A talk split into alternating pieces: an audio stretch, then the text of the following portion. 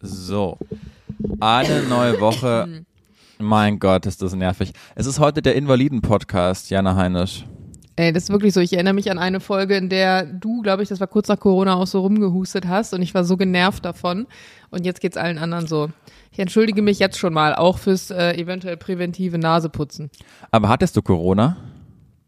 Nee, laut Tests nicht. Also wir sind alle wiedergekommen vom Fonksi Griechenland und alle von uns sind komplett krank geworden. Also wirklich jeder hatte so schlimm zu kämpfen und diejenigen, die auch schon mal Corona hatten von uns, meinten auch, diese Grippe, die wir hatten oder dieses Virus jetzt, ähm, war wohl um ein Zehnfaches heftiger als Corona an sich. Also ich war auch selten, glaube ich, so krank. Mir ging es so schlecht und ich war echt froh auch in dem Moment. Das muss ich hier mal sagen, dass ähm, ich nicht alleine war, dass ich jetzt tatsächlich in einer Beziehung lebe und einen Partner habe, der sich da sehr um mich gekümmert hat. Also ich will mir nicht vorstellen, wie das ist, wenn man Single ist. Ist total blöder Vergleich jetzt gerade, aber wenn man dann niemanden hat, der permanent zu Hause ist und vielleicht sogar Freunde dann anrufen muss, damit die dann kommen, was man dann ja doch nicht irgendwie macht. Also krank sein als Single ist, glaube ich, echt nervig. So auf einer Skala von 1 bis 10, wie würdest du deinen Jahresurlaub beschreiben? Ich hoffe, da kommt noch was. Nein, man muss einfach sagen, ähm, diese Art von Urlaub, die ich gemacht habe, ich meine, wir waren beide Male mit ähm, größeren Gruppen unterwegs. Ne? Es war jetzt irgendwie nicht so der Pärchenurlaub, sondern ähm, waren mindestens sechs Mann. Und es ist einfach der klassische Urlaub gewesen, wo man in, in einem Land ist oder zumindest dann auf einer Insel, wo es darum geht, auch irgendwie in coolen Beachclubs zu sein und ähm, Reservierungen zu machen. Und dadurch, dass beide Inseln einfach so ähm, voll waren auch, war man praktisch auch darauf angewiesen, dass man diese Reservierung vorher macht. Und dadurch nimmt man sich einfach einen Großteil an, ähm, an Möglichkeiten in den Tag zu leben weil du natürlich, wenn du dann abends sagst, oh, eigentlich würde ich gern woanders hingehen, du bekommst halt keinen Platz. Du, du kannst nicht äh, in ein fancy Restaurant gehen und sagen, oh ja, kurzfristig haben wir uns jetzt überlegt, wir kommen mal hier hin, weil du da einfach äh, Wochen vorher teilweise Tische reservieren musst. Und das Problem ist natürlich auch, dass gerade so zum Beispiel auf Mykonos oder Ibiza da gibt es nicht wirklich öffentliche Verkehrsmittel, dass du sagst, ich setze mich hier in die Bahn und fahre dann rüber oder ich rufe mal eben entspannt ein Taxi an, sondern das meiste läuft eigentlich dann so über Shuttle oder über Taxifahrer, die du dir privat irgendwie organisieren musst, durch Leute, die schon mal da waren, die Kontakte haben oder so. Und die speicherst du dir dann einfach am Handy ein und schreibst dann halt jedes Mal, wenn du halt irgendwie irgendwo hin willst und musst dann gucken, ob der Zeit hat oder musst die Fahrt sogar noch vorher anmelden, was natürlich dann noch mehr Organisation irgendwie im Vorfeld bedarf. Und es ist natürlich auch scheiß teuer, das Fahren. Aber ich habe einfach gemerkt, dass ich nicht der Typ bin, der Bock hat, ähm, ja, das alles so im Voraus zu planen, weil es für mich auch einfach dann Stress bedeutet. Man kann dann nicht sagen, irgendwie, oh, wir bleiben jetzt noch länger am Strand, weil ist hier gerade so schön oder wir machen jetzt noch dies und das, sondern man ist immer daran gebunden, was man dann irgendwie an dem Tag für eine Reservierung hat. Und man muss auch dazu sagen, alle haben zwar gesagt, ach nein, das kommt noch, aber ich glaube, es kommt nicht noch. Ich bin auch einfach nicht so der EDM-Musik Typ. Also ich kann mir das mal reinziehen den Abend, auch in einem fancy Beachclub und wo dann auch alle sind, boah, das ist so ein krasser DJ und alles geil. Und ich stehe dann da und denke mir so, wer zum Geier soll das sein? Noch nie gehört. Und ich habe auch das Gefühl, am Ende des Tages in diesen ganzen Beachclubs, es funktioniert überall gleich. Wirklich. Du zahlst ein unfassbares Vermögen, um erst in diesen Beachclubs zu essen. Und die ganzen Karten sehen gleich aus. Es steht Burrata drauf, es steht Trüffelpasta drauf und es steht Oktopus drauf. Und der ganze Scheiß ist nicht gut. Er ist wirklich nicht gut. Also wenn ihr auf diese Inseln fahrt, spart euch das. Das ist kein gutes Essen. Dann gebt ihr ein unfassbares Vermögen dafür aus, um dann an den anderen Tisch zu gehen, den ihr reserviert habt für den Partyabend, um dann unfassbar viel Geld dafür auszugeben, dass ihr euch Getränke an den Tisch bestellt oder was auch immer. Dann ist Mucke, okay, wenn man ähm, diesen ganzen Elektrobums feiert, dann ist es, glaube ich, auch geile Mucke und es ist auch cool am Strand mit cooler Mucke und einer coolen Lichtshow irgendwie zu feiern. Aber es ist einfach nicht das, wo ich das Gefühl habe, wenn ich danach nach Hause komme, boah, das war ein Urlaub, da werde ich noch in fünf Jahren dran denken und es war so ein geiles Erlebnis, wie jetzt beispielsweise im Vergleich, als ich auf Island war, es geregnet hat, es scheiße kalt war, ich permanent durchnässt war, aber trotzdem bis heute noch an diesen Urlaub mit meiner Schwester denke und sage, Alter, das war geil. Es war eine krass geile Erfahrung, die ich wahrscheinlich so nicht nochmal in einem Land irgendwie vergleichsweise haben werde. Und Mykonos und Ibiza, das ist alles am Ende ein Abklatsch. Da, da weißt du nicht mal, da merkst vielleicht der Sprache, dass du einem anderen Land bist, aber ansonsten ja, es ist doch alles irgendwie verhältnismäßig oberflächlich. Man kann das mal gemacht haben und ich verstehe auch, dass auf Instagram das gut funktioniert, das so zu vermarkten und dann bestimmt ganz viele Leute das Gefühl haben, boah, krass, was die für einen geilen Urlaub machen, aber am Ende des Tages, Leute, lasst es sein. Es ist es nicht wert. Aber ich muss sagen, äh, ich hatte gute äh, Begleitung. Also die Leute waren ähm, natürlich, ne, sind Freunde, wenn du mit Freunden unterwegs bist, ist cool.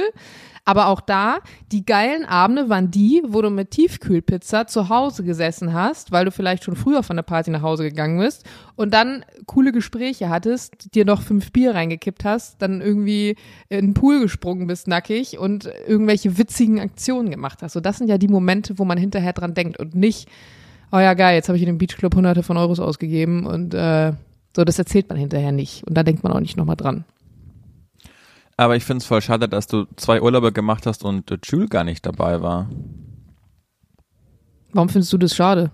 Na, weil dann hast du einmal Urlaub und dann ist, hast du gar nicht die Zeit, den mit deinem Freund zu verbringen. Ja, aber ich kann ja mit Jules trotzdem Urlaub. Also ich finde nicht, dass man als Paar jeden Urlaub gemeinsam verbringen muss. Ist meiner Meinung nach auch nicht gesund. Hm. Also jeder braucht auch mal Zeit für sich und äh, muss auch Zeit mit seinen Freunden verbringen können, ohne dass da permanent der Partner dabei ist. Hast du nie das Gefühl, dass du auch mal Zeit mit deinen Freunden verbringen willst, ohne Sophie? Naja, das ist ja ein bisschen anders als bei euch, weil dadurch, dass ich Sophie ja quasi nie sehe unter der Woche, weil wir ja so antizyklisch arbeiten und uns quasi nur ähm, von Samstag und dann bis Sonntagnachmittag sehen, weil sie dann schon wieder teilweise Vorbereitung hat auf ihre Woche, ähm, sehen wir uns nie und dann freuen wir uns so arg mal auf einfach zwei Wochen, wo wir uns am Stück sehen, dass ich den, die zwei Wochen nicht dann auch noch mit Freunden, die, also ich habe eh, anders als du, habe ich ja auch nur äh, eine gewisse Anzahl an Urlaubstagen, weil ich einen festen Arbeitgeber habe, genauso wie sie. Und dann versucht man das so zu nutzen, dass man den Jahresurlaub zumindest die zwei Wochen oder drei Wochen dann zumindest zusammen verbringt. Also so halt, so finde ich zumindest. Aber es ist auch anders ja, bei also euch, weil ihr seht euch ja auch Trotzdem glaube ich, also erstens das, wir sehen uns öfter und zum anderen muss man auch sagen, ihr macht ja auch super viele Trips noch zwischendurch. Also ihr seid ja mhm. gefühlt öfter weg als wir irgendwie noch mal hier in London und noch mal da irgendwie weg. Das zum Beispiel machen wir ja gar nicht. Ähm, da es ist einfach auch schwierig in der Selbstständigkeit, ähm, das so zu planen, weil das ist halt das Schöne bei dir. Du kannst sagen, ich reiche einen Urlaub ein und wenn der genehmigt wird, dann habe ich halt Urlaub. Dann bin ich halt im Urlaub, dann mache ich nichts anderes außer Urlaub und auch ich muss im Urlaub, wenn ich im Urlaub bin, halt trotzdem Mails machen, ich muss trotzdem telefonieren. Ne, wir beide zum Beispiel haben ja trotzdem einen Podcast aufgenommen. Und ähm, dadurch, dass wir uns eben oft sehen, trotzdem im Alltag, ist es genau wie du sagst, ähm, das heißt ja nicht, dass man nicht trotzdem den Urlaub zusammen verbringt. Aber ich finde es ganz wichtig, glaube ich. Und ich glaube, das ist auch ein Grund, ähm, wenn man zusammen lebt, ich kriege ganz oft so auf Insta so Nachrichten natürlich auch, ne, von Leuten, die sagen, oh, wir, wir gehen jetzt in die Fernbeziehung oder wir, ich habe jemanden kennengelernt und ich will eigentlich keine Fernbeziehung und wir haben ja auch zwei Jahre Fernbeziehung am Anfang geführt. Und ähm, Deswegen hatten wir immer irgendwie diese Freiheiten zu sagen auch, man sieht den anderen nicht so oft und man hat irgendwie sein eigenes Leben. Und wenn man dann aber, glaube ich, eine Beziehung, die eine Fernbeziehung war, mehr oder weniger schließt zu einer, wo man zusammenlebt, dann ist es ganz wichtig, dass jeder auch sein Ding macht, weil man sich, glaube ich, schnell sonst auch auf den Senkel gehen kann.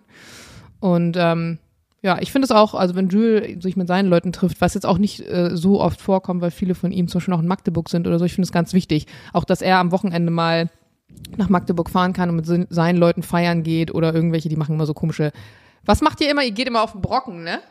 Ja, ja, dass sie dann auf den Brocken gehen, das Wochenende oder so, nur mit den Jungs und ich finde es Brocken also ist einfach, ich kenne den Brocken nur, weil immer wenn irgendwo Sturm ist, dann wird irgendwie ein Wetterreporter auf den Brocken geschickt und dann ja, muss er sagen, ob da, ob da jetzt ein Orkan gerade weht. Also, das interessiert doch niemand, ob auf dem Brocken gerade ein Orkan weht. Was soll das? Vor allem, es bringt auch nichts, weil du einfach da oben bist, wo sowieso immer anderes Wetter ist. Also ja. was, welches Wissen soll das vermitteln? Okay, da oben ist, jetzt schneit's, hier unten nicht. Und jetzt? Und dann wird also, wieder so ein, so, ein, so ein halber Labrador auf so ein Mikrofon gestülpt damit das irgendwie ja, wettertauglich genau. ist. Also, ja, was, was macht ihr da oben jetzt? Ich finde Wetter, Wettermoderatoren, Wettermoderatoren und Lotto äh, Moderatorinnen, das finde ich immer so, ja, was, also das ist doch irgendwie, du, wenn du über das Wetter sprichst, sprichst du prinzipiell immer über die Vergangenheit. Also, jetzt brauchst du mir nicht sagen, ich war heute da. So, und, also, weißt, du, weißt du, was ich meine?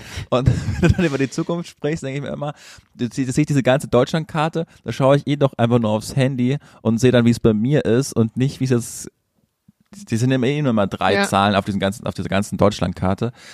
Aber naja, naja, Jana, ich freue mich zumindest, dass du jetzt von den ersten zehn Minuten mindestens acht gesprochen hast, weil ich habe einfach eine fucking Lebensmittelvergiftung. Und ich habe. Oh nein! Ja, und, also ich dachte echt, dass ich, dass ich heute eigentlich schon wieder fit bin. Ich mir am, am Samstag habe ich mir die zugezogen und so einen neuen Frühstücks. Wie, womit? Ja, ich bin noch unsicher. Wir, wir haben so einen neuen, Le äh, so einen neuen Frühstücksladen ausprobiert in der Schlüterstraße. Und die Karte las sich hervorragend und ich dachte eigentlich auch. Ähm, in der Schlüterstraße, da kann ja eigentlich, also ich kenne fast jedes Restaurant in der Schlüterstraße. Da ist irgendwas, also wenn da was Neues, dann werde ich gleich googeln und rausfinden, wie der Laden heißt, weil wann sind die denn da neu eröffnet? weiß ich nicht, vielleicht haben auch nur wir den äh, neu gesehen, aber das ist da Ecke Schlüter-Goethestraße. Ich weiß aber nicht, wie der heißt. Okay. Ich will auch nicht mehr hingehen. Weil die Karte hat sie total, nee, ich auch nicht. Karte hat sie total gut gelesen. Dann habe ich ein Omelette gegessen und ich vermute, dass ähm, das Omelette schlechte Eier hatte, weil am Abend waren Sophie und ich ähm, bei Freunden zum Essen eingeladen und da haben wir alle das gleiche gegessen, sogar dasselbe und nur mich hat's erwischt und ähm, deshalb führe ich jetzt auf das Omelette zurück und auch wenn ich daran denke, wird mir total schlecht. Und dann habe ich schon so äh, am Samstagabend gemerkt, oh fuck, irgendwie bei dem Essen, aber ich habe mich so drauf gefreut. Dann dachte ich, ja, das ziehen wir jetzt noch durch. Aber dann am Abend hatte ich schon mit Schüttelfrost, bin ich irgendwie eingeschlafen. Und seitdem habe ich einfach nichts mehr in mir, so richtig. Und hab, Seit Samstag? Ja. Und ich habe gerade habe ich vorhin, äh, heute Morgen zum ersten Mal habe ich Toast gegessen, weil es hat mir mein Arzt gestern empfohlen.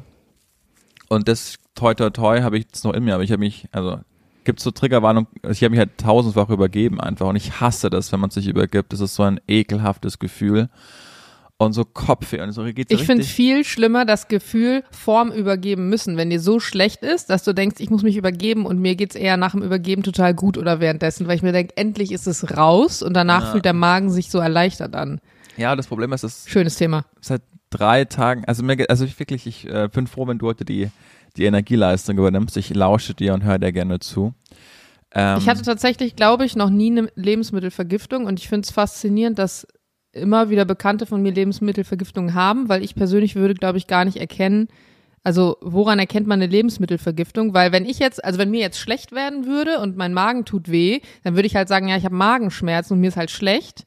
Aber wann weiß ich, ob es wirklich eine Lebensmittelvergiftung ist? Wenn du zum Arzt gehst und der das erzählt, vermutlich. Und der das sagt. Ja. Woher weiß der das? Ähm, Blutanalyse. Ist das mit Blutabnahme oder wie wird das? Ah, ja. okay. Also du warst dann auch beim Arzt und der hat dir Blut abgenommen. Mhm. Und ich hatte einmal, das ist eine witzige Story, die kann ich kurz erzählen. Ähm, ich wusste auch, dass es eine ähm, Lebensmittelvergiftung ist, weil ich schon mal eine hatte. Und zwar war das vor meinem, und da war das Timing maximal beschissen, ähm, vor meinem allerersten Auftritt bei Antenne Bayern. Das heißt, ich war noch im Volontariat und mein äh, Mentor Stefan Meixner hat es irgendwie geschafft, dass ich äh, in die Morning Show äh, eine Woche durfte um, als Sidekick, was riesig war. Ich meine, stell dir vor, du Regler geht hoch und 1,4 Millionen Menschen hören dir gerade zu und ich war noch ein wohl und blutiger Anfänger. Und dann habe ich äh, bei meinem Lieblings-Falafelladen am Vorabend noch eine Falafel gegessen und irgendwas war da drin schlecht, dass ich in der Nacht schon aufgewacht bin und dachte, fuck, in zwei Stunden um vier oder so muss ich los, um dahin zu fahren. Und dann habe ich mich so oft, äh, musste ich ins Bad laufen, habe mich übergeben und dann bin ich mit einem Mordschädel und Fieber zu diesem Sender gefahren. Aber ich wusste, ich muss da jetzt oh durch, ich muss oh da jetzt Gott. durchziehen einfach. Das ist so eine Riesenchance. Und alle haben so, was ist mit dir, was ist mit dir? Ich wollte mir nichts anmerken lassen, weil ich nicht nach Hause geschickt werden wollte, weil das war so once in a lifetime mäßig. Mhm. Und das war echt, das war beschissenes Timing, aber da habe ich auch die Woche durchgezogen. Aber man, also, es geht einem echt nicht, nicht so gut. Aber ich hoffe, äh, morgen kann ich wieder arbeiten.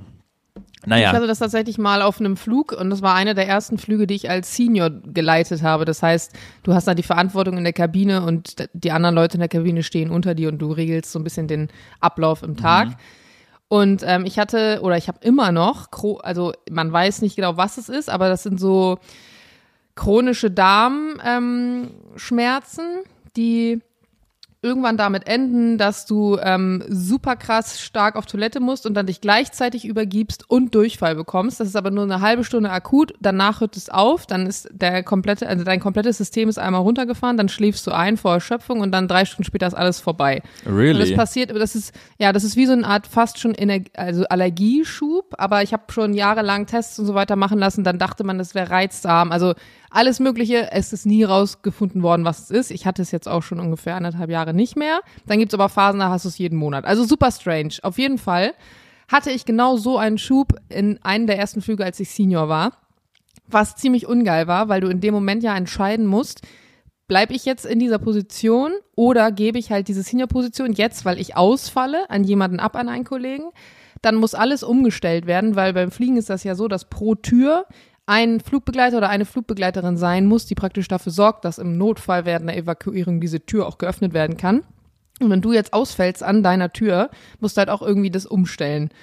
Und äh, das habe ich dann gemacht für den Rückflug und lag dann in der letzten Reihe so völlig ausgenockt, aber mental kannst du halt trotzdem nicht abschalten, weil du weißt, ich bin eigentlich gerade verantwortlich für den Scheiß, machen die das jetzt auch alles richtig, läuft das alles so, wie es soll und natürlich konnte ich das nicht so wirklich abgeben, abgeben in meinem Kopf. Ne? Also das war wirklich auch echt eine blöde Situation. Und ich habe mich oft gefragt, so Leute, die einen ähnlichen Job haben, also so oben in der Luft dann zum Beispiel oder auch jemand, der auf dem Schiff arbeitet, also wo es darum geht, dass du nicht einfach sagen kannst, oh, ich gehe jetzt halt nach Hause, ich, ne, ich bin krank, ich gehe nach Hause oder ich bin krank, ich bleib zu Hause.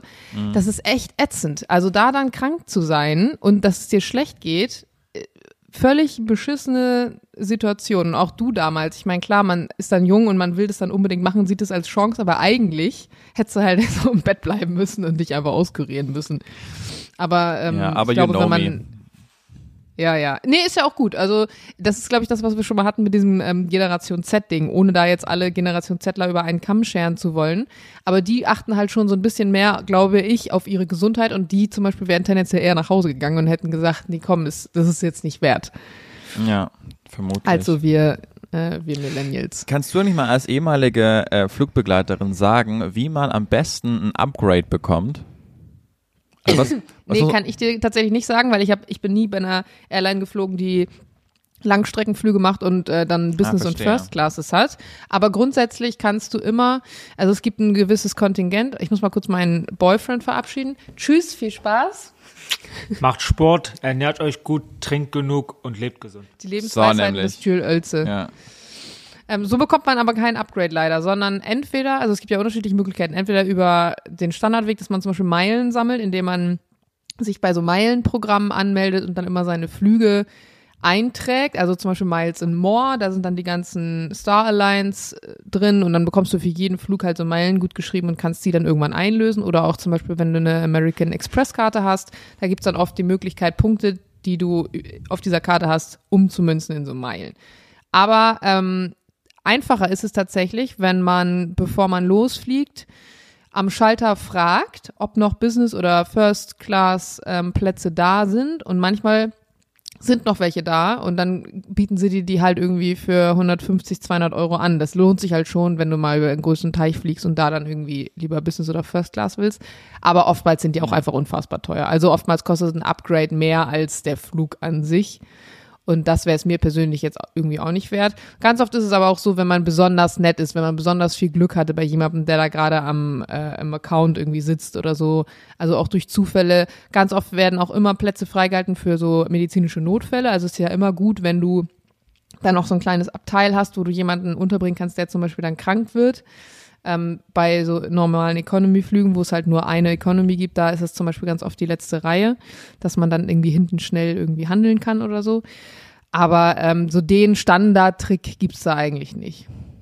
Muss man halt wissen, ob einem das wert ist. Fl- Fliegt ihr manchmal über die langen Strecken ähm, Business Class? Ich muss ehrlich sagen, dass ich seit fünf Jahren jetzt erst einmal wieder ähm, Langstrecke geflogen bin. Und äh, da war es so spontan, wirklich äh, vier Tage vorher habe ich den Flug gebucht, dass es da schon so teuer war, ähm, dass ich da, dass ich da gar nicht auf Business geschaut habe. Aber eigentlich auch, auch nicht. Ich, ich bin da eigentlich ziemlich, was Flugen, Fliegen und so angeht, bin ich eigentlich ziemlich, da bin ich nicht anspruchsvoll. Ich fliege auch gerne mal mit EasyJet oder, oder sonst was. Das macht mir, macht mir gar nichts. Und vor allen Dingen, äh, wenn man halt auch Langstrecke mit Lufthansa oder so fliegt, ich finde, das, das Economy auch wirklich fein. Ich liebe das, den, Bo also den, äh, die Filmauswahl, die man da die ganze Zeit anschauen kann. Und oft habe ich auch einfach irgendwie Glück, dass ich einen coolen Sitz bekomme. Zum Beispiel letztens war es so, dass ich geflogen bin nach Amerika.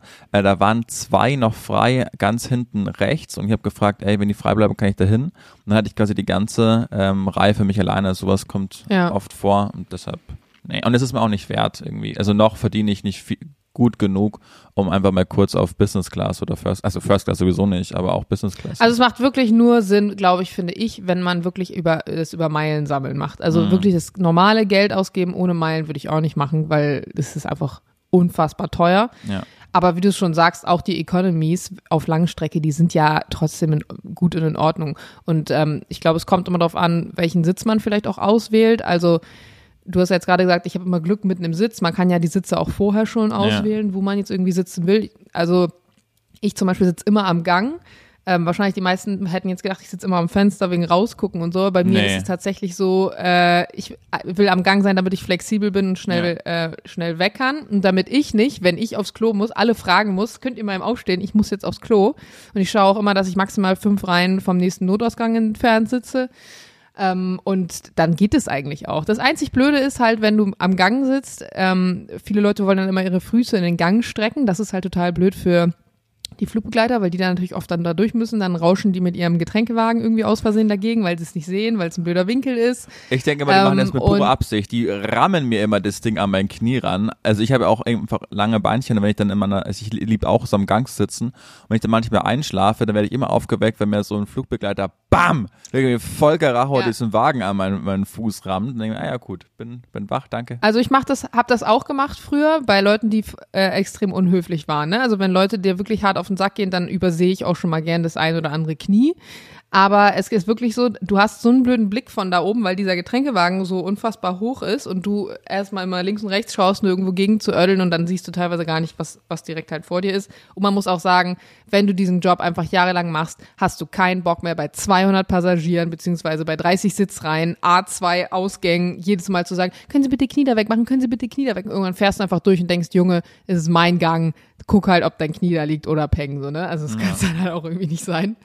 Aber ja, ähm, wo wir gerade beim Thema Fliegen und so weiter sind, ich weiß nicht, ob du es mitgekriegt hast, eigentlich sollte gestern äh, die Artemis-Mission starten von der NASA. Hast du es ein bisschen verfolgt? Ähm, ich habe nur gemerkt, dass das abgebrochen wurde, oder? oder? Genau, die, ähm, das, die haben das abgesagt. Finde ich voll, voll schade. Also der nächste Termin ist jetzt, glaube ich, auf Freitag gesetzt, weil die hatten irgendwie, das Triebwerk war irgendwie nicht ganz so auf der Temperatur, wie es sein sollte und so. Und es ist ja eigentlich sowieso erstmal nur ein Testflug. Aber bevor es jetzt irgendwie ähm, richtig losgeht und sie dann irgendwie einen Fehlstart machen oder so, haben sie jetzt gesagt, sie gucken auf Freitag. Und was ich total krass finde, das ist eine 98 Meter hohe Rakete. Also es ist ein riesen Ding. Da ist übrigens sogar Technik von uns aus Deutschland verbaut, sogar aus Bremen, da wo ich früher geflogen bin. Ist ja da ist ja direkt unglaublich. auch Airbus. Ja, ist total krass. Und ähm, die haben so ein Service-Modul gebaut. Und ähm, dieses ist irgendwie so dafür zuständig, dass das in die Mondumlaufbahn praktisch befördert werden kann. Und ähm, diese Rakete, die ist 98 Meter hoch. Also das ist ein riesen Ding und was die kann, ist unfassbar. Aber sie darf weder durch Wolken noch durch Regen fliegen. Und dann denke ich mir so, das Ding fliegt zum fucking Mond, aber Mhm. Regen ist ihr tot. Also ich finde das total äh, krass, wenn man sich das mal so vorstellt. Ja. Ich bin sehr gespannt, ähm, ähm, was dann noch so kommt. Und auch wenn man jetzt, hast du diese, mit Elon Musk, hast du diese Doku gesehen auf Netflix? nee. mit ihm? Soll ich die anschauen? Da ging es, ja, guck dir mal an, da ging es vor allem so ein bisschen um diese, um diesen interplanetaren Gedanken, den er hat. Also er sagt und will ja, ne, irgendwie zu, irgendwann vielleicht wir auf dem Mars oder was auch immer. Und ich finde es total spannend, mir das, also ich fand die, die Doku total spannend, weil es ganz viel über ihn auch zeigt, wie er so drauf ist. Eine Freundin von mir arbeitet übrigens hier bei Tesla in dem, äh, in dem Werk. Und dann fragt man natürlich, na, wie ist Elon Musk so? So wie bei mir immer wahrscheinlich alle gefragt haben, wie ist Heidi Klum so? Und sie sagt halt auch, der Junge, der hat halt einfach eine Vision und die will er halt auch durchziehen, aber die zieht er halt auch gegen jeden Widerstand durch, ne? Also der, der guckt nicht so viel links und rechts. Und das merkst du auch in der Doku, da gibt es nämlich auch eine Situation, in der der eine Raketenstart irgendwie verschoben werden soll wegen schlechten Wetters. Und vorher sagt er noch im Interview, ähm, uns geht's ausschließlich um die Sicherheit und es geht ausschließlich darum, dass ähm, bei der Besatzung alles in Ordnung ist. Und als dann der Typ aber sagt, Digga, wir müssen, wir können heute nicht starten, das wird heute nix, meint er noch so, bist du sicher? Weißt du, was das bedeutet? Wie stehen wir denn jetzt da? Also nix von wegen, äh, uns geht's ja ausschließlich irgendwie um die Sicherheit. Also guck sie dir mal an. Ich weiß leider gerade gar nicht mehr, wie sie heißt, aber es gibt nur eine Ja, die findet man. Elon Musk äh, Doku. Ich weiß nicht, ich war mal so richtig überzeugt von Elon Musk, aber es hat sich so in den letzten, in den letzten zwei, anderthalb, zwei Jahren irgendwie ein bisschen geändert. Ähm, komische Aussagen getroffen, finde ich. Und vor allem dieses Twitter-Ding habe ich gar nicht so richtig verstanden. Also das war so völlig absurd. Und dann auch, dass er halt einfach sagt, und ich, dieses, ja, Cancel Culture, ähm, er will Twitter wieder kaufen, damit er halt irgendwie Freedom of Speech und so. Der, der bläst halt so einfach in das Segel der falschen Leute, finde ich. Ähm, also ich finde das einfach, der hätte ja vermutlich auch Trump wieder auf Twitter gebracht. Und ähm, ja, da, da hätte es Beispiel wieder ein bisschen gegraust irgendwie. Also ich weiß, dass es eine Meinungsfreiheit äh, in der westlichen Welt einfach gibt und die ist auch völlig berechtigt, aber jemand, der so einen großen Machtapparat unter sich hatte wie Trump und mit so viel Falschaussagen einfach eine ganze äh, Demokratie auch fast äh, zerbrochen hätte. Ich meine, da gibt es einfach gerade die äh, ich weiß gar nicht, wie da der aktuelle Stand ist, aber der Sturm aufs Kapitol, also das ist ja, das ist ja alles real einfach gewesen. Dann ist ja mit Cancel Culture abzusetzen und Freedom of Speech fand ich irgendwie ein bisschen, bisschen komisch äh, von, von Elon Musk. Deshalb bin ich gar nicht mehr, oder auch jetzt mit, mit Brandenburg und ähm, das ist ja auch nicht alles so hervorragend gelaufen. Ich weiß nicht, ob du das mitbekommen hast, dass es ja da einfach, ja, Deshalb, aber ich bin nicht zu tief drin, ich muss mich da ein bisschen mehr einlesen. Vielleicht muss ich auch genau mal die Doku anschauen, ob mich, ähm, ob ich mich da wieder überzeugen lasse von ihm. Aber so ein paar Sachen in der Vergangenheit sind ziemlich quer gelaufen, finde ich, bei Elon Musk. Also ich, ich glaube, ähm, wenn du so ein Charakter bist wie er und also zum einen so eine Macht hast auf einmal, dann ähm, formt sich der Charakter dementsprechend auch ein bisschen. Und ich glaube, diese Vision, die er hat und diese Ziele, die er hat, man muss ja auch wirklich sagen, was der Junge gerissen hat, ist einfach krass. Und das hätte er bestimmt nicht gerissen, wenn er sein Charakter anders wäre. Das heißt, auf einer gewissen Art und Weise musst du, glaube ich, auch so eine, so eine Scheißegal-Einstellung in vielen Punkten irgendwie haben und musst irgendwie auch ein bisschen gaga sein. Aber ich finde gerade mit Twitter gar nicht, ähm, gar nicht seine Argumentation, sondern wie es damals abgelaufen ist, auch ähm, mit den ganzen Aktionären, die dann mit drin saßen und äh, mit der Kommunikation, ne? wenn du so einen großen Kauf tätigst, dann darfst du eigentlich das gar nicht vorher kommunizieren, weil es sich dann wieder irgendwie auf den Marktwert aus, äh, auswirkt und so weiter. Und ähm, er macht ja einfach seine eigenen Regeln. Also international gibt's halt einfach Regeln, gerade wenn du so, so einen unfassbar großen Kauf tätigst eines Unternehmens und er sagt einfach, nö, ich mache aber mein eigenes Ding und es ist mir alles scheißegal. Und irgendwie hat man das Gefühl, keiner kann ihm auch so richtig was, weil er eben auch finanziell einfach so ein großes, ma- fast schon Machtmonopol irgendwie darstellt. Und das ist einfach extrem schwierig. Aber wo du gerade ähm, Cancel Culture und so weiter angesprochen hast, würde ich eigentlich gerne mal von dir wissen, weil da habe ich mich die ganze Woche schon gefragt, was ist deine Meinung zu der Winnetou-Debatte? Die ist so völlig absurd, oder? Also ich, ich habe die auch noch so ein bisschen mitbekommen und äh, Also kurz vielleicht für diejenigen, die es Ja. gar nicht mitbekommen haben, ähm, um das im Kontext zu setzen. Also äh, der Ravensburg Verlag hat ähm, von, äh, von der junge Häuptling Winnetou praktisch noch eine Auflage rausgebracht, also Buch, Film und ich glaube ein Puzzle noch und noch ein Kinderspiel oder irgendwie sowas. Daraufhin ähm, gab es Kritik, dass eben diese, diese ähm, Filme und, und dieses Spielzeug eben ähm, naja, Teil von äh, kultureller Aneignung sind, Rassismusvorwürfe und dann hat der Verlag gesagt, okay, wir sehen hier, dass ähm, Leute verletzt werden dadurch, dass Leute das nicht wollen und unzufrieden sind. Wir nehmen das wieder raus, hat das praktisch wieder rausgenommen und daraufhin wurden sie dann wieder kritisiert, nämlich von der anderen Seite, die gesagt haben, hä, wie kann das denn jetzt sein? Warum beugt ihr euch ähm, der Meinung einer kleineren Gruppe und daraufhin ging halt die ganze komplette Debatte nochmal los mit, ne, ein Indianer kennt keinen Schmerz und Genau. Karl May und die ganzen, die ganzen Also es ging ja vor allen Dingen auch irgendwie um das Wort Indianer, das man ja auch nicht mehr sagen soll und darf und I don't know. Also prinzipiell halte ich es ja immer so, dass äh, wenn man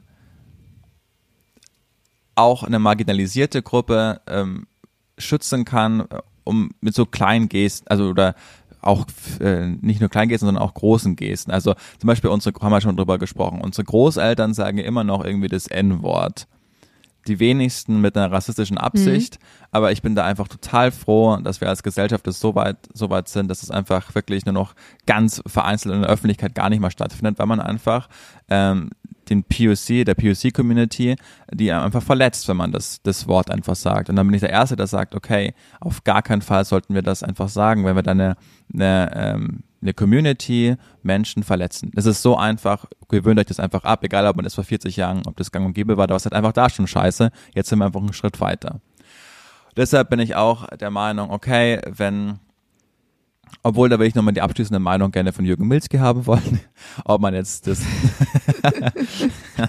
äh, deshalb sage ich auch nicht mal Z-Schnitzel, sondern einfach was auch immer. Also das ist halt, ne, um, um, um Sinti und Roma nicht irgendwie aufzustoßen. So, ähm, was jetzt da, aber das ist immer diese, was ich einfach so dämlich finde, ist diese scheiß Empörungskultur von Vogue Twitter, von dieser, von dieser Bubble. Bei den aller, allerwenigsten geht es darum, dass sie wirklich gesellschaftlich was voranbringen, sondern die lieben sich einfach zu echauffieren und wollen dann auch noch, weil sie dann da dabei sind und in dieses Hornblasen einfach noch Reichweite, Community und denen geht es eigentlich nur um sich selbst, dass sie wieder sagen, hier, ich habe es gecheckt, ich bin vorne dabei, like mal meinen äh, Tweet, ich bin für Political Correctness. Aber die, die verfolgen eigentlich nur das Ziel, dass sie Reichweite bekommen und denen geht es nicht nach der größeren. Weißt du, was ich damit sagen will? Und, und, ja, und das, ich, kurze Zwischenfrage, kurze ja. Zwischenfrage. Sind wir nicht eigentlich gerade genauso, weil ich meine, wir haben einen Podcast und sprechen halt im Podcast darüber und der Podcast wird halt angehört und geklickt. Also sind wir das auf gewisse Art und Weise, machen wir das nicht eigentlich gerade selber? Äh, boah, die Metaebene verstehe ich gerade nicht, weil ich seit dreieinhalb Tagen nichts mehr in mir habe. Aber ähm, ich weiß nicht, wir diskutieren doch einfach gerade nur dieses popkulturelle Phänomen, das darüber, ge, das darüber sich echauffiert wird, oder? Also wir würden jetzt gleich Ja, aber das machen andere, die das, das, ist jetzt meine Frage. Also wenn, wenn, eine, wenn man eine Diskussion oder eine Debatte anfängt, wie jetzt diese Winnetou-Debatte einfach so begonnen hat und alle dazu eine Meinung haben, so mhm. haben wir ja gerade genau auch eine Meinung dazu, indem wir uns jetzt hinsetzen und sagen, lass mal drüber diskutieren. Also ja, wo unterscheiden ja, wir uns? Dass wir die Kerndebatte nicht ähm, vorantreiben, sondern über die Debatte debattieren. Okay. Und genau, und ich finde das einfach doof, wenn es einem um dies wirklich um die Sache geht und ähm, so, ich finde es ähm, ich habe mich mit dem Werk von Karl May nie so richtig befasst. Ich weiß nur, dass er zum Schluss pazifistische Züge hatte, aber es wohl schon so war, dass er vor allen Dingen so der Lieblingsautor von Hitler und äh, ähm, von SS, ähm, äh, wie hieß er? Himmler, glaube ich, war. Das ist nie ein gutes Zeichen, aber ich, ach, ich, ich, ich Jana, wenn, wenn du, wenn du ganz, wenn ich ganz ehrlich sein soll, dann habe ich dies einfach nur so gelesen und dachte, boah, haben wir eigentlich gerade fucking keine anderen Probleme. Also das habe ich dabei gedacht und habe mich gar nicht so richtig mit der Thematik befasst, weil ich dachte, ist es in fünf, in fünf Tagen ist es eh wieder, ist es eh wieder weg. Ich habe, um, um einen ganz harten Cut reinzubekommen, ich denke gerade darüber nach. Ähm, ich habe ähm, ich hab gestern mit meinem Papa telefoniert und der hat einen Freund bei den Stadtwerken, der halt äh, über Strom und Gas und so wacht. Und er meinte, wenn es wirklich gerade mit der Umlage ähm, so kommen soll, wie das Haber gerade geplant hat, dann hat er es an so einem konkreten Beispiel bei einem befreundeten Bäcker ähm, festgemacht, der jetzt im Quartal 48.000 Euro Stromkosten zahlt und das wären ja, bei und das wären bei ihm jetzt mit der Umlage aber 116.000 Euro, ähm, die er dann zahlen müsste ab Oktober fürs Quartal.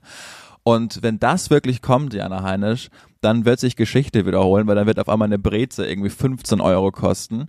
Und dann werden wir einfach eine Hyperinflation haben oder eine Rezension.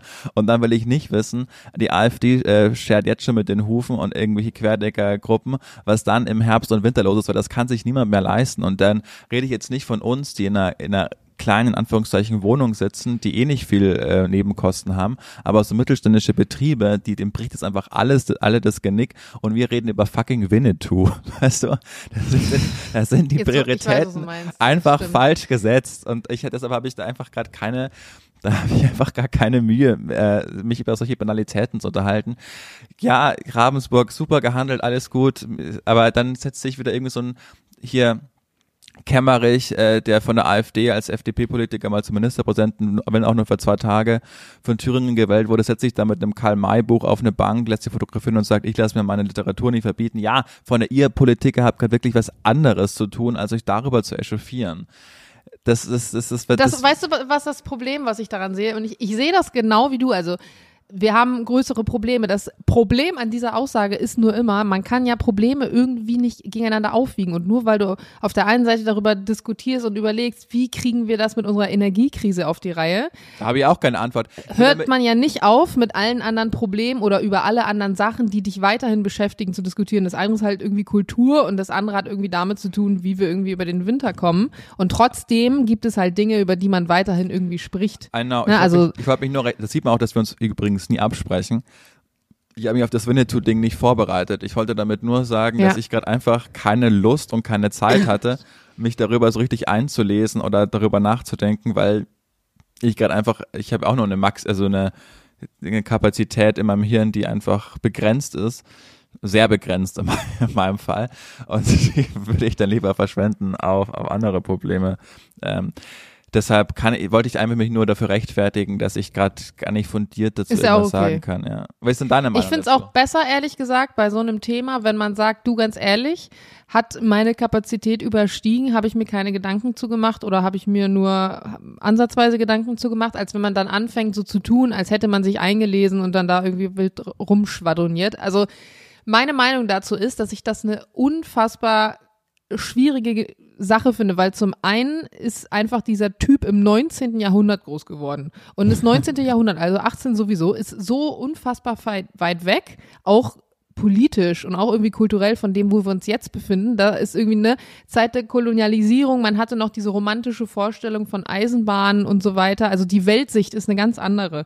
Und deswegen ist auch der Kontext erstmal ein ganz anderer, ohne das jetzt ähm, rechtfertigen zu wollen. Auf der anderen Seite denke ich mir, was hab ich denn als weiße Cis-Frau aus fucking Allmannland im Marketing damit zu tun, wenn andere Menschen sich davon verletzt und angegriffen fühlen, wie in diesen Büchern irgendwie die indigene Bevölkerung dargestellt wird? Das ist eigentlich überhaupt nicht mein Thema und eigentlich muss und sollte ich dazu auch keine Meinung haben, weil wenn die sagen, Alter, das kann nicht sein und das geht nicht, dann ist es so, weil ich habe keinerlei Background irgendwie zu den Sachen. Auf der anderen Seite ist es halt irgendwie auch ein, ein Buch gewesen oder ein ähm, oder auch ein Film dann später, was ja Werte vermittelt, die grundsätzlich auch to toll sind. Also Freundschaft, Gerechtigkeit, ne, irgendwie Widerstand gegen Unterdrückung sind ja trotzdem Themen, die da behandelt werden und es und man gibt es gibt natürlich auch negative Themen, die im heutigen Kontext wiederum halt nicht mehr so zu dem passen, wie wir irgendwie unsere, unsere Wertevorstellungen leben. Deswegen, ich finde, das ist, es ist gar nicht so einfach zu sagen. Und ich finde es auch schwierig, in solchen Debatten dann jedem so, na, also die einen hetzen jetzt irgendwie dagegen und sagen, wie kann das sein? Und Karl May und Kulturgut und die anderen sagen, aber wie kann das sein, dass ihr das nicht seht und dass ihr das weiter irgendwie äh, rezipiert und so. Ich, also ich finde, es ist eine Debatte, die man nicht so leicht beantworten kann. Aber ich weiß auch nicht, wie man da mit umgehen soll. Also ARD hat ja irgendwie 2020 schon gesagt, da ging es noch gar nicht um diese Diskussion, dass sie die Filmrechte nicht nochmal kaufen, also nicht verlängern, also dass sie die Filme auch nicht mehr zeigen werden. ZDF im Gegensatz sagt, sie zeigen die Filme noch. Und jetzt stell dir mal vor, du bist Chef von Programm, äh, wie nennt sich das? Ja, Programmchef. Und du musst jetzt überlegen, machen wir jetzt weiter oder nicht? Das ist auf der einen Seite ein Kassenschlager, irgendwie einer der erfolgreichsten Filme überhaupt. Viele Menschen sind damit groß geworden. Immer wenn der im Fernsehen läuft, werden die Leute einschalten. Wir machen gute Zahlen damit. Und auf der anderen Seite steht da aber gerade eine Rassismusdebatte im Raum. Und manche anderen Sender zeigen es halt nicht mehr. Und dann musst du eine Entscheidung treffen. Und also will ich einfach überhaupt nicht sein in dieser Situation, das entscheiden zu müssen. Ja. Große, große, wie sagt man, große Macht bringt große Verantwortung. Wie war der Spruch von, von Ja. Spider-Man? Mit großer, aus großer Macht voll große Verantwortung. Apropos Sanna Marin, finnische Regierungschefin, das fand ich so völlig absurd.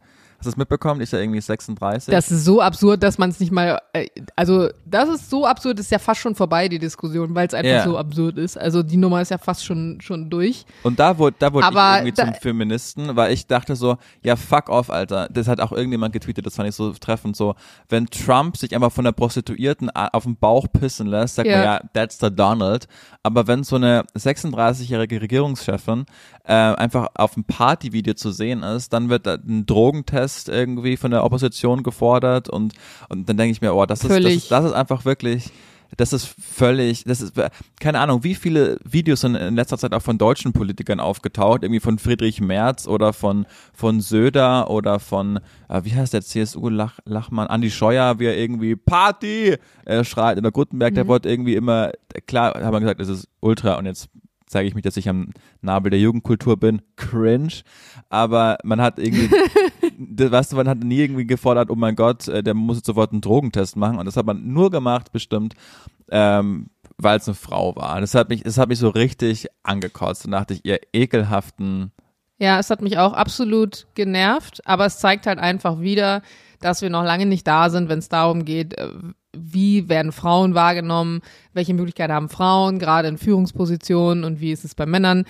Ähm, ne, alle, die immer wieder behaupten, von wegen, jetzt regt euch doch mal nicht auf und die, wir haben doch die Gleichberechtigung und die Emanzipation, ja, Bullshit, ne? Also, ne, wir kriegen vielleicht mittlerweile das gleiche Geld, außer da ein Prozent, aber ansonsten äh, sind wir nicht mehr ansatzweise da, wo wir sein wollen. Die Frage ist, ob wir da jemals hinkommen. Also ich für meinen Teil bin nämlich fast schon der Meinung, das, was man irgendwie fordert, ähm, das wird wahrscheinlich schwierig. Jetzt, Entschuldigung, jetzt wurde ich hier gerade mal kurz vom Management angerufen. Jetzt muss ich mal kurz eine Nachricht schreiben, dass ich gerade einen Podcast aufnehme. Danke für die Störung.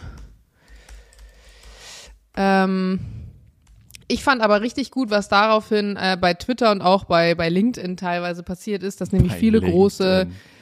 Ähm, CEOs und Führungspositionen hier oder Frauen gesagt haben, wir machen so eine Anti-Bewegung und dann irgendwie ihre Partyvideos gepostet haben oder ihre Ah ja. Flasche am Hals und, und whatever. Hillary also Clinton dir wird ja auto, gepostet.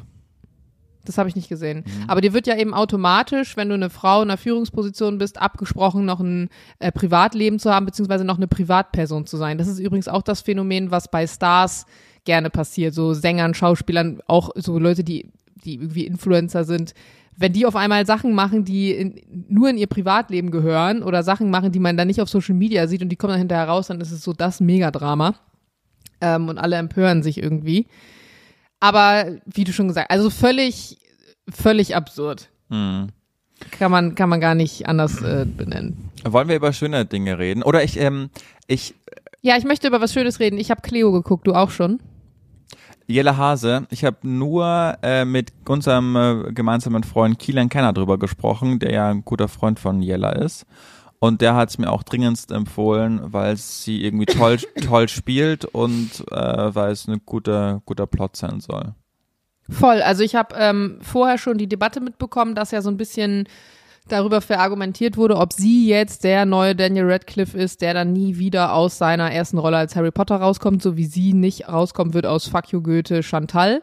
Und ich fand das völlig unberechtigt, weil ich habe kein einziges Mal während ich meine, es sind acht, acht Folgen, glaube ich. Also während der Staffel, ich hoffe, es wird eine zweite Staffel geben, aber ich habe kein einziges Mal irgendwie an Fuck You Goethe gedacht und auch nicht daran, dass sie da eine andere Person spielt. Ist allein deshalb schon hirnrissig, wenn man sonst Fuck you Goethe mit einfach einem der größten Franchise der Welt Harry Potter gleichsetzen würde. Also, weißt du, so Jelle Hase hatte da auch nur eine kleine, Ne- also eine, eine Nebenrolle gehabt, aber äh, ähm, das ist ja, also bei Daniel Radcliffe finde ich es berechtigt. Der hat einfach eine ganze Generation beim Erwachsenwerden begleitet. So eine, wir sind alle mit Harry Mhm. Potter in, aufgewachsen und haben den immer in dieser Rolle gesehen. Aber Jella Hase hat wie f- insgesamt vermutlich 30 Minuten am Stück, aber die irgendwie in allen drei Teilen zusammen gesehen. Also das, der Vergleich ist völlig absurd äh, in meinen Augen. Ja, ich glaube aber in dem Vergleich, also es ging wirklich gar nicht darum zu sagen, das auf eine Ebene zu stellen, sondern einfach zu sagen, wird sie, und deswegen hat man den Harry, das Harry Potter Beispiel genommen, wahrscheinlich, weil unsere Gesellschaft das, gerade so die Millennials, das am ehesten noch kennen, Okay. ähm, wird sie nicht aus dem Schatten ihrer ersten großen bekannten Rolle sozusagen kommen. So wie, ich meine, Daniel Radcliffe wird wahrscheinlich vorher auch schon als Kind in anderen Filmen mitgespielt haben, aber seine Rolle des Lebens war Harry Potter und so ist es ja bei ihr der große Durchbruch mit Fuck You Goethe gewesen. Aber was ich sagen wollte ist, dass der, ähm, die Serie gar nicht so tolle Bewertungen hat, auch wenn man sich mal online so ein paar Kritiken und so durchliest und ich kann das absolut nicht verstehen. Also ich fand's großartig. Es ist ja so eine Mischung irgendwie aus Komödie und sehr überspitzten Darstellungen und gleichzeitig aber auch fast schon ja Thriller. Also sie haben viele Szenen, wo es irgendwie blutig wurde, einfach auch komplett so gezeigt, wie es soll. Und manchmal, also man ist die ganze Zeit, dadurch, dass es auch irgendwie um eine, ähm, es spielt ja irgendwie zur Mauer, beziehungsweise nach der Mauer dann. Und es ist ja ein Thema, womit wir uns alle immer wieder auch im Geschichtsunterricht und so weiter auseinandersetzen. Das heißt, jeder kann da irgendwie mitsprechen und jeder hat in seinem Kopf ja auch so Bilder dazu. Und dann werden halt Situationen gezeigt und man schluckt dann teilweise nochmal, weil man merkt, ja, fuck, so war es halt. Und auf der anderen Seite sind aber viele Sachen so überspitzt dargestellt mit so einem guten Humor. Also ich fand es wirklich unterhaltsam und ich habe jetzt innerhalb von zwei Tagen, glaube ich, die komplette Staffel geguckt und ich bin total traurig, dass es jetzt nicht schon direkt eine zweite gibt. Also für mich hatte das wirklich Suchtpotenzial. Und ich weiß nicht, ob du dich erinnerst, aber ich habe vorletzte Folge, also als wir aufgenommen haben, ja über Manifest erzählt, diese ähm, Serie mit dem Flugzeug und die hat sich leider nach hinten als komplette Enttäuschung dargestellt. Und man, Ja. ich muss kurz dazu sagen, Jules, der wirklich, würde ich sagen, äh, was Film angeht, eigentlich nur so Science-Fiction, Marvel, Superheldenkram guckt, also der jetzt kulturmäßig nicht find so ich so wirklich im. Film ist. Der hat sich neben mich gesetzt, hat da drei Minuten zugeguckt und guckt mich an und sagt so, also die Dialoge sind jetzt nicht besonders gut, ne? Und ich gucke ihn so an und ich so, krass, dass du das gemerkt hast, weil ich meine, Marvel hat jetzt auch nicht die Dialoge, wo man sagen würde, wow. Aber es war wirklich so, die, die komplette, ich habe die erste Staffel dann geguckt und man wartet die ganze Zeit, dass man jetzt endlich erfährt, was jetzt der Background ist, warum das alles so ist. Und dann bist du in der zweiten Staffel und du weißt es immer noch nicht. Das ist wirklich äh, bisschen blöder Vergleich, aber als würdest du die ganze Zeit warten, dass bei deinem One-Night-Stand, was du gerade hast, der andere ansatzweise zu deinem G-Punkt findet und du irgendwie so Richtung Orgasmus kommst, tust du aber nicht, sondern du wartest halt die ganze Zeit und denkst dir so, was zur Hölle macht er da? Und dieses Gefühl hatte ich halt auch und ich war irgendwann so genervt, dass dann habe ich mir noch drei oder vier Folgen angeguckt, weil ich gehofft habe, dass die jetzt endlich mal auf den Punkt kommen. Aber Ende vom Lied war einfach, dass jede Folge gleich abgelaufen ist. Es gibt ein Problem, der Vater dreht durch, der Vater will das Problem lösen, dann kommt die Erkenntnis und das war's. Also wie so einzelne kleine Geschichten in, in der großen Gesamtgeschichte, nur dass die Gesamtgeschichte eigentlich das ist, was spannend ist und die wird kaum erzählt. Also wirklich spart euch das. Die ersten Aber- paar Folgen sind gut, aber danach ist es eine Enttäuschung. Aber voll gut, weil ich erinnere mich, als wir die Folge aufgenommen haben, da meinte ich so, ja, wart erst mal ab, schau mal ein bisschen noch zu Ende und dann lass drüber reden, bevor du jetzt allen das sofort äh, empfehlen kannst. Und witzig, dass sie dann hinten raus noch so, noch so eingebrochen ist. Ich Ich- glaube, ich habe auch noch nie irgendwas nicht zu Ende geguckt so richtig. Also ich bin eigentlich jemand, der immer durchzieht und der immer alles bis zum Ende. Aber ich konnte es mir nicht mehr antun. Also ich bin jetzt Mitte zweite Staffel und es ist so schlecht, dass ich mir dachte, nee, das äh, ist einfach verschwendete Lebenszeit. Nee, bei Serien ist das total oft so, dass ich das dann einfach zwei, drei Folgen anschaue und dann denke, nee, äh, gebe ich mir nicht. Ähm, was es normalerweise nie bei mir so ist, ist bei Büchern. Die lese ich eigentlich immer alle zu Ende, weil ich denk, denke, so, vielleicht bekommt es mich hinten noch. Und eigentlich mag ich sie auch, Ronja von, Ro- Ronja von Ronne, aber ihr neuestes Buch, ähm, das ist so schlecht, dass ich schon gar nicht mehr den Titel weiß, mit dieser Schnecke vorne drauf. Das, das, boah, das war, da, das habe ich einfach nach, nach 60 Seiten zur Seite gelegt und werde es auch vermutlich nicht mal zu Ende lesen, weil das war so, nee, das ist jetzt vergebene Lebensmühe. Das, das werde ich mir. Ist obwohl es es ein so, Roman? Ja, obwohl es so richtig eigentlich Bestseller, glaube ich, auch ist, aber hat mich, hat mich gar nicht bekommen. Was mich bekommen hat, ähm, das ist schon ein bisschen raus, wollte ich das letzte Mal schon empfehlen, habe ich vergessen, ist Woodstock 99. Ja, darin, das ist auch total witzig. Das war, ist mir auch gestern noch bei Trending Now bei Netflix angezeigt worden. Das Problem an der Sache ist, ich habe mittlerweile so viel mit Freunden über diese Serie, also über diese Doku schon gequatscht, dass ich das Gefühl habe, ich hätte sie selber schon gesehen und es interessiert mich gar nicht mehr, sie anzuschauen, weil Okay. alle darüber geredet haben und alle meinten, hast du Woodstock gesehen? Super krass. Und dann hat man sich irgendwie eine halbe Stunde drüber unterhalten und jetzt brauche ich es mir auch nicht mehr angucken, weil ich eh weiß, was passiert. Okay. Aber für alle, die es nicht gesehen haben, soll krass sein. Es ist total krass. Also soll ich es kurz skizzieren? Genau. Also es geht darum, es, es gab ja dieses legendäre Woodstock Festival 69. 69? Ja, 69. Ja. Und so, das war ja die Geburtsstunde von diesen ganz großen Musikern wie Joe Cocker, Jimi Hendrix. Die haben alle da äh, vor 300.000 Leuten gespielt und dann ist ja diese diese Hip-Bewegung ist so richtig äh, in der ganzen westlichen Welt äh, rübergerollt worden und das ist ein, wenn man über Festivals spricht, ist das das Mutter der Festivals, das legendäre Woodstock Festival. Und genau 30 Jahre danach haben sich äh, vor allen Dingen der Veranstalter von damals auch schon gedacht, okay, wie können wir Geld draus machen? Also wie können wir das einfach nochmal hinbekommen, aber diesmal einfach richtig reich werden?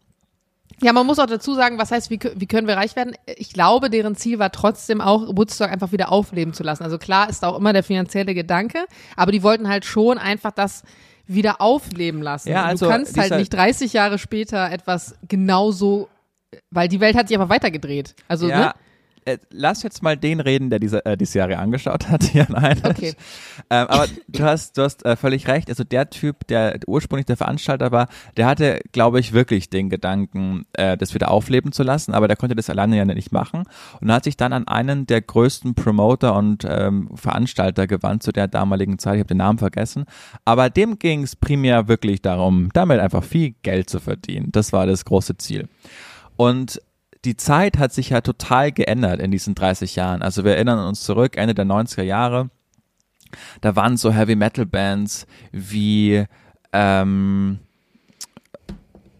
Korn oder wie ähm, Limp Bizkit vor allen Dingen waren so das der, der, der Maßstab. Dann waren so Filme wie American Pie total hoch. Also es ging irgendwie immer um viel Sex. Es ging vor allen Dingen aus der Männerperspektive, Coming-of-Age-Filme. Ähm, das Frau die Frauenbild wurde eigentlich nicht so gezeichnet. Worauf nicht so stehen. Also es gab damals einfach noch keine MeToo-Debatte und es war sehr gewaltbereit, auch ein bisschen die, die Stimmung im Vergleich zu Woodstock damals. Also das, den Flair man gar nicht. Dann haben wir gesagt, okay, wo veranstalten wir das Ganze? Dann ist man auf die Idee gekommen, wir gehen auf ein, auf Militär, auf eine Militärbase. Also Woodstock findet da auf einer Militärbase statt, obwohl das ursprüngliche Woodstock halt immer total gegen Krieg war. Das war ja so Freedom und alles. Also das hat auch nichts mehr mit dem ursprünglichen Woodstock-Gedanken zu tun gehabt, aber man hat irgendwie das riesen Gelände gehabt und man konnte das absperren. Und dann waren es einfach drei Tage. Am ersten Tag war noch alles super. Ähm, das war irgendwie, äh, war noch friedlich. Und dann am nächsten Tag war es noch heißer. Also 100 Degrees waren es da, also fast 40 Grad. Und weil die ja damals so viel Geld machen wollten, hat auch einfach das Wasser richtig viel gekostet. Das Bier, also alles war unfassbar teuer und man konnte auch nichts von draußen mit reinnehmen. Was die Jugendlichen, die waren alle so Anfang 20, Mitte 20, die auch nicht viel Geld hatten, total wütend gemacht hat. Und dann ist so ein richtiger, also wirklich die Stimmung war so, wollt ihr uns eigentlich hier fucking verarschen? Was ist mit euch? Äh, es ist so, wir sind so nur auf der Suche irgendwie gerade nicht zu dehydrieren und ihr macht auch noch ein riesen Geschäft daraus. Also man war wirklich sehr, man war sehr angeheizt. Plus, es wurden überall, überall Drogen verkauft. Also es war überhaupt kein Stress, an Drogen zu kommen. Das heißt, alle waren wütend, fast am Verdursten, am Dehydrieren und auf Drogen. Ist keine gute so Mischung. Und dann äh, am, am zweiten Abend ist Limp Bizkit aufgetreten. Und jeder, der in den 90er Jahren auf einem Limp Bizkit Konzert war, äh, wusste, da wurden jetzt nicht die friedsamen Töne angestoßen, sondern Limp Bizkit war wirklich bekannt in der Zeit dafür, richtig die Stimmung anzuheizen.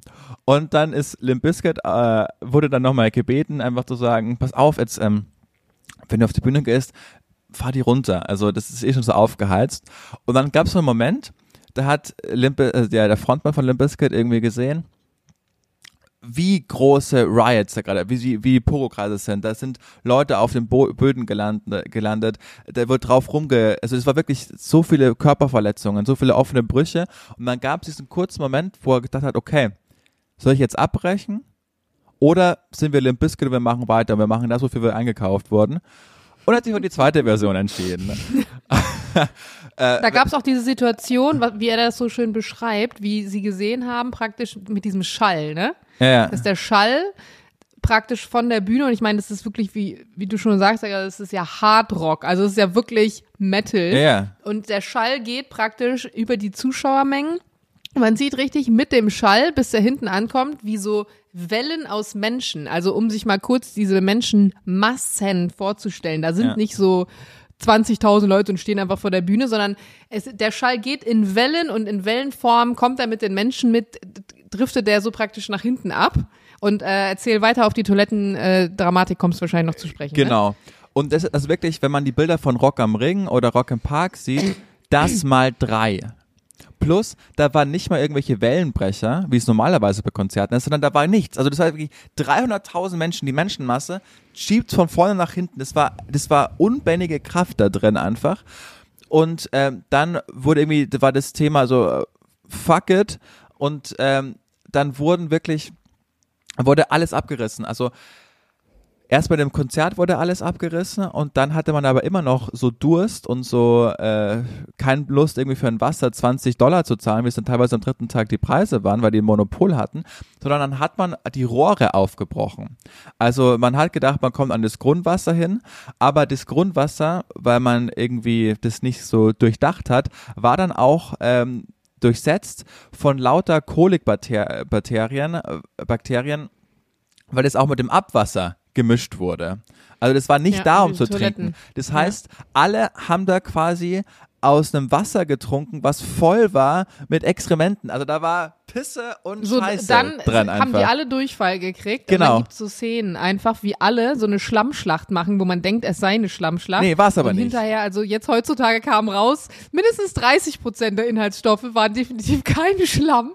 Also, ähm, du hast es jetzt sehr lange ausführlich hergeleitet. Es ist einfach so eine komplette Eskalation und man ähm, hat sich wahrscheinlich dann auch gefragt, so- also man merkt einfach, wie Menschen die ihre Menschlichkeit verlieren auch, ne, sondern und werden wie so Tiere. Also, ja, ist wirklich und hart. wir lachen, aber es war halt, da waren halt Massenvergewaltigungen dann einfach. Die waren immer noch alle völlig auf Drogen, völlig dehydriert, völlig krank.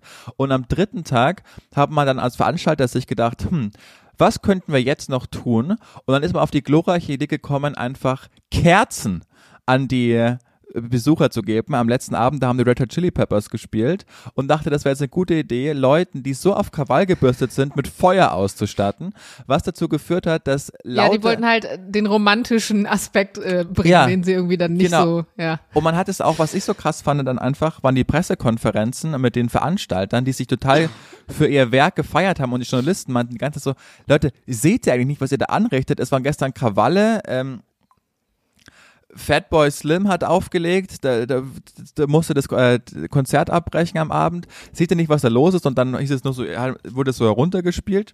Und dann einfach als Gipfel hat man den Leuten, diesen, diesen Bestien, in Anführungszeichen, Feuer gegeben. Und es hat natürlich dazu geführt, dass sie alles abgefackelt haben. Die Polizei musste, musste kommen, äh, das Militär musste kommen, um dem irgendwie Herr zu werden. Und das war dann Leave, Love, äh, Woodstock. Peace, Woodstock 91. Also völlig absurd einfach und es war mir auch gar nicht so klar. Aber schaut euch das mal an. Also das Netflix hat das einfach drauf, finde ich, so Dokus. Das, das, das habe ich ja gar nicht so mitbekommen. Klar, ich war erst vier, aber dass man das im Nachgang auch nicht so gecheckt hat, das war ja, das war ja Wahnsinn.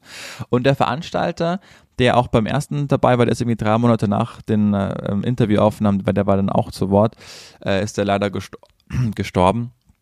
Aber völlig absurd alles. Ja. Ja. Oh, Und ich finde, das haben wir jetzt gut zu Ende gebracht. Und Ja. das war's jetzt.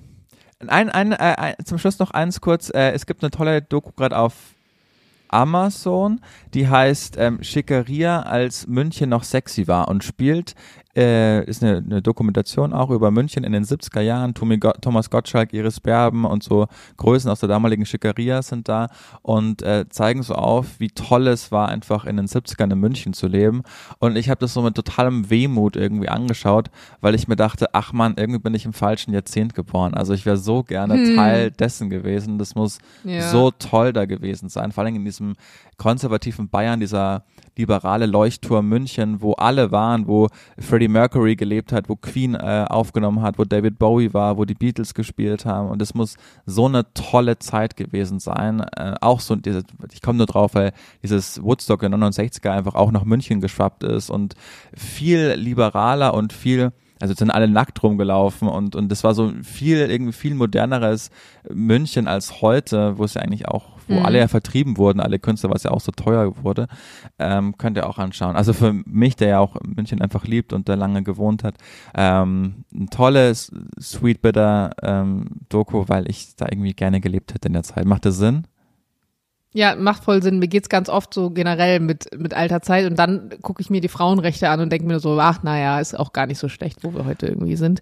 Aber ich habe auch manchmal, ich habe das Gefühl, mir wohnt manchmal so eine Vintage-Seele. So, so, wenn ich auf so ähm, Trödelmärkte oder Flohmärkte auch gehe, Letztens war ich irgendwie am Boxy und habe so ein ko- 100 Jahre altes Kochbuch gefunden, noch so auch so handgeschrieben irgendwie. Und ganz oft denke ich mir dann, ach, das war schon alles, als alles noch nicht so schnell war und alles noch nicht so digital und technisch. Da hat man einzelne Sachen irgendwie doch schon mehr gewertschätzt und die hatten irgendwie ein, ein, eine größere Bedeutung. Zumindest denkt man das heute. Vielleicht war das in der Zeit damals ja auch nicht so. Vielleicht hatte man das gleiche Gefühl Dingen gegenüber, weil man ja auch nicht wusste, wie es noch effektiver, schneller, einfacher gehen kann.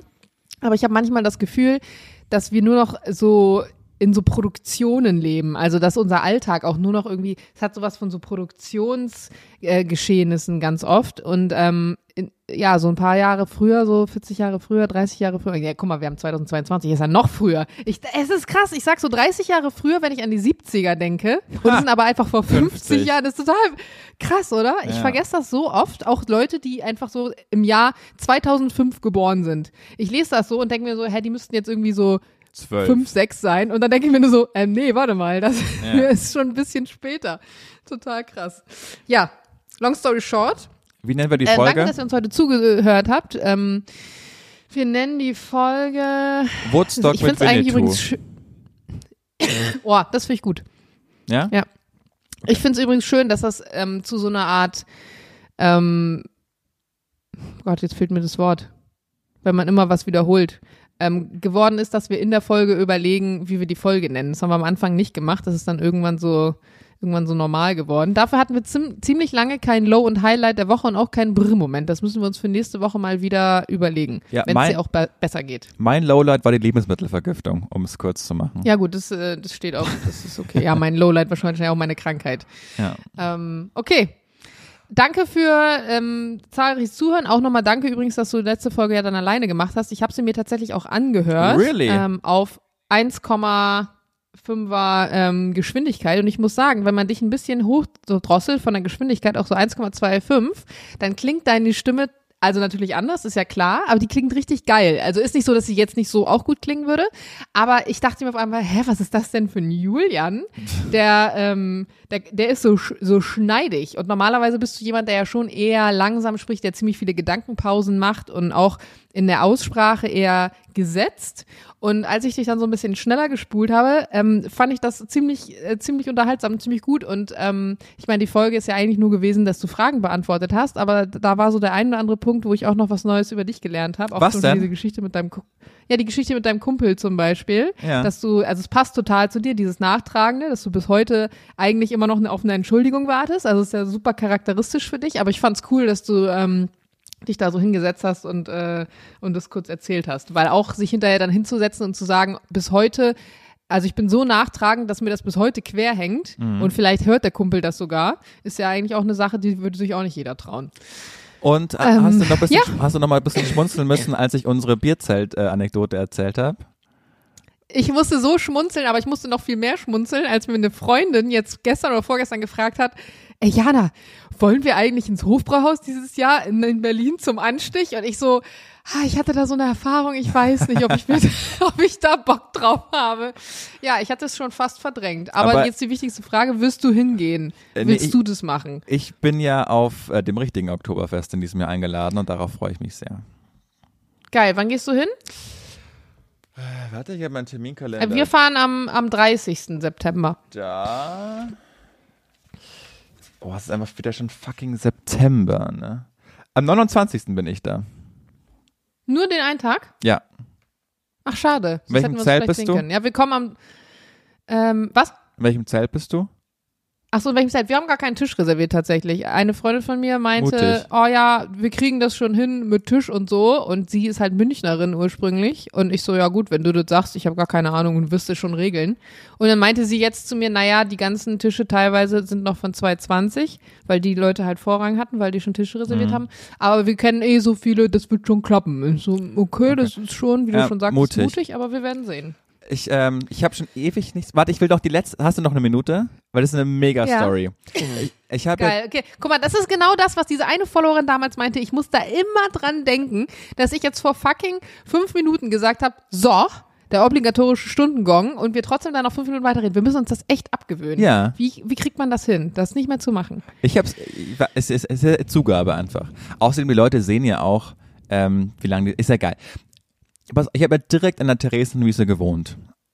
Also wo die Wiesen ist. Da, also wirklich in der ersten Reihe bei U-Bahn-Station Theresienwiese, was so immer total cool war. Außer, Außer zu- wenn Oktoberfest außer wenn. Oh, Oktoberfest Willen. war. Genau. Ja, das ist ja, schlimm. Also wirklich, weil das war auch meine U-Bahn-Station. Also ich habe da fünf Meter hingebraucht und das war super cool, weil das waren nur zwei äh, Stationen zum Stachus, aber wenn Oktoberfest war, konnte ich die nicht nehmen, die U-Bahn, weil halt lauter Leute da gefahren sind.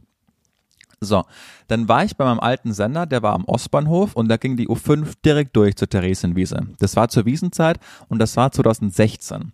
Und das war eine Zeit, in dem alle sehr alarmiert waren, weil ein Jahr vorher war Charlie Hebdo und Frankreich und die Terroranschläge und auch die Wiesen war so ein erklärtes Ziel der Terroristen. Also das haben die auch gesagt einfach und äh, das heißt, in der Zeit war es nicht so cool, aufs Oktoberfest zu gehen, weil einerseits wollte man sich nicht, wollte man dem Terror nicht nachgeben und man wollte sagen, hey, wenn ich jetzt sterbe, dann lieber stehend als lebend auf Knien.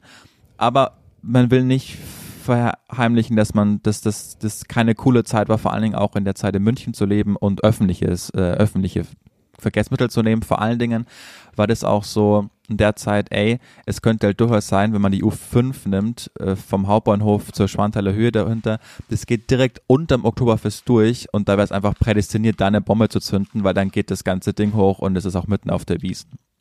Also es war eine Scheißzeit.